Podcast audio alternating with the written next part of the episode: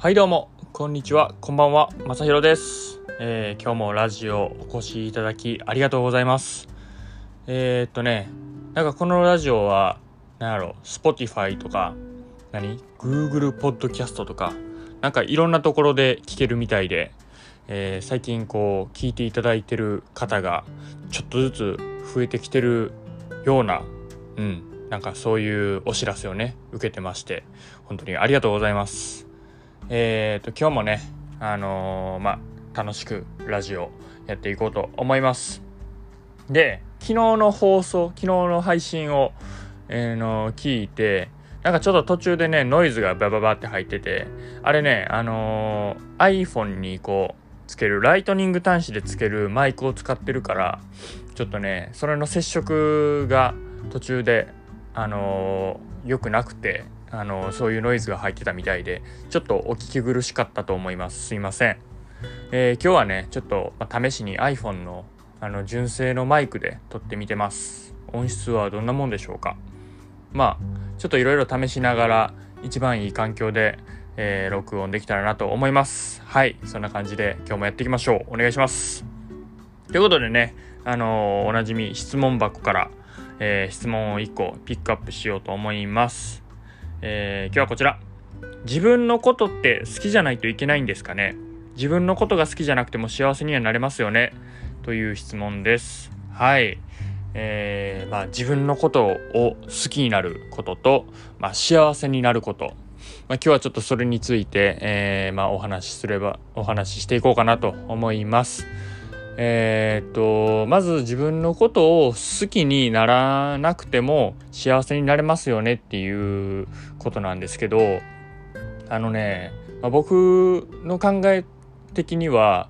幸せになりたいってまあ思ってるってことじゃないですか。あのまあ、要はねこの相談者さんは、えー幸せになりたいと思ってるってことは、まあ、もう自分のことをもう十分ねあの好きになれてるんじゃないかなと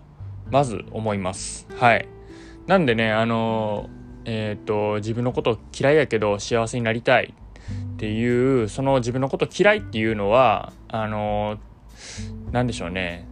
あの本当に自分のことが嫌いなんじゃなくて、まあ、今の現状にちょっと不満がある、まあ、環境であったりとかあとはそのねあの生活カツカツで嫌やとかあとはねなんやろまあ容姿が自分の容姿が嫌やみたいな、まあ、なんかそういうねちょっと今何かしらあの不満がある状態なだけであって自分のことが嫌いなわけではないと思うんですよ。うん、ただまあその自分のことがあの嫌いやなっていうふうに錯覚してしまうような、えー状態になってるっていうことですよね。うん、でなんでこう自分のことが嫌いって錯覚するか、まあ、自分のことが嫌いって錯覚するってことはつまりこの何でしょう自分は劣ってる人間だというか自分は周りに比べてこう劣ってる人間だみたいな、えー、と考えがあると思うんですけどまあその本当にねあの自分が劣ってるっていう優劣っていうのはあの周りと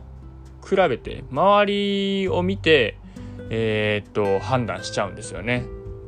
で人間ってあの本当にねないものねだりな生き物というか隣の芝は青いっていうのは本当に人間の本質を表してる言葉やと思うんですけども本当にね、あの周りのことがねすごく優れて見えてしまうもんなんですよね。なのでえーっとそういう基準で物事を考えてたらあのねたとえたとえその今より容姿が例えばね良くなってあの、まあ、おしゃれするようになってあの服装とか顔とかもね顔つきとかもねあの、まあ、変わりますよ。運動したらね顔つき変わりますしあの肌のケアしたら肌も綺麗になって見た目も良くなりますし、まあ、そういうことをしてねあの綺麗になったとしてもあのね満足いかないんですよね。より綺麗な人のこと見ちゃうんですよ、うん、お金持ちになったとしてもあのよりお金持ちの人を見て俺なんかまだまだやっていう風になっちゃうんでまあそういう基準で考えてるとねなかなかね自分のことを好きやなって思えなくなると思うんですよね。なんであの先にこの幸せになるっていうところを満たしてあげるというか、うんあのねもっとこう簡単に考えたらいいと思うんですけどシンプルに単純にあの自分のやりたいことをやるというか、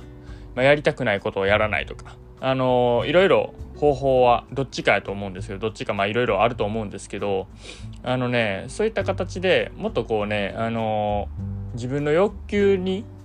こう耳を傾けるというか、えー、そういったことをすればいいんじゃないかなと思います。まあ、例えばあのちょっと銭湯でゆっくりしようかとかあの映画見に行くとか僕って結構そういうあの 自分のやりたいこと趣味とかってそういうところにあるんですけど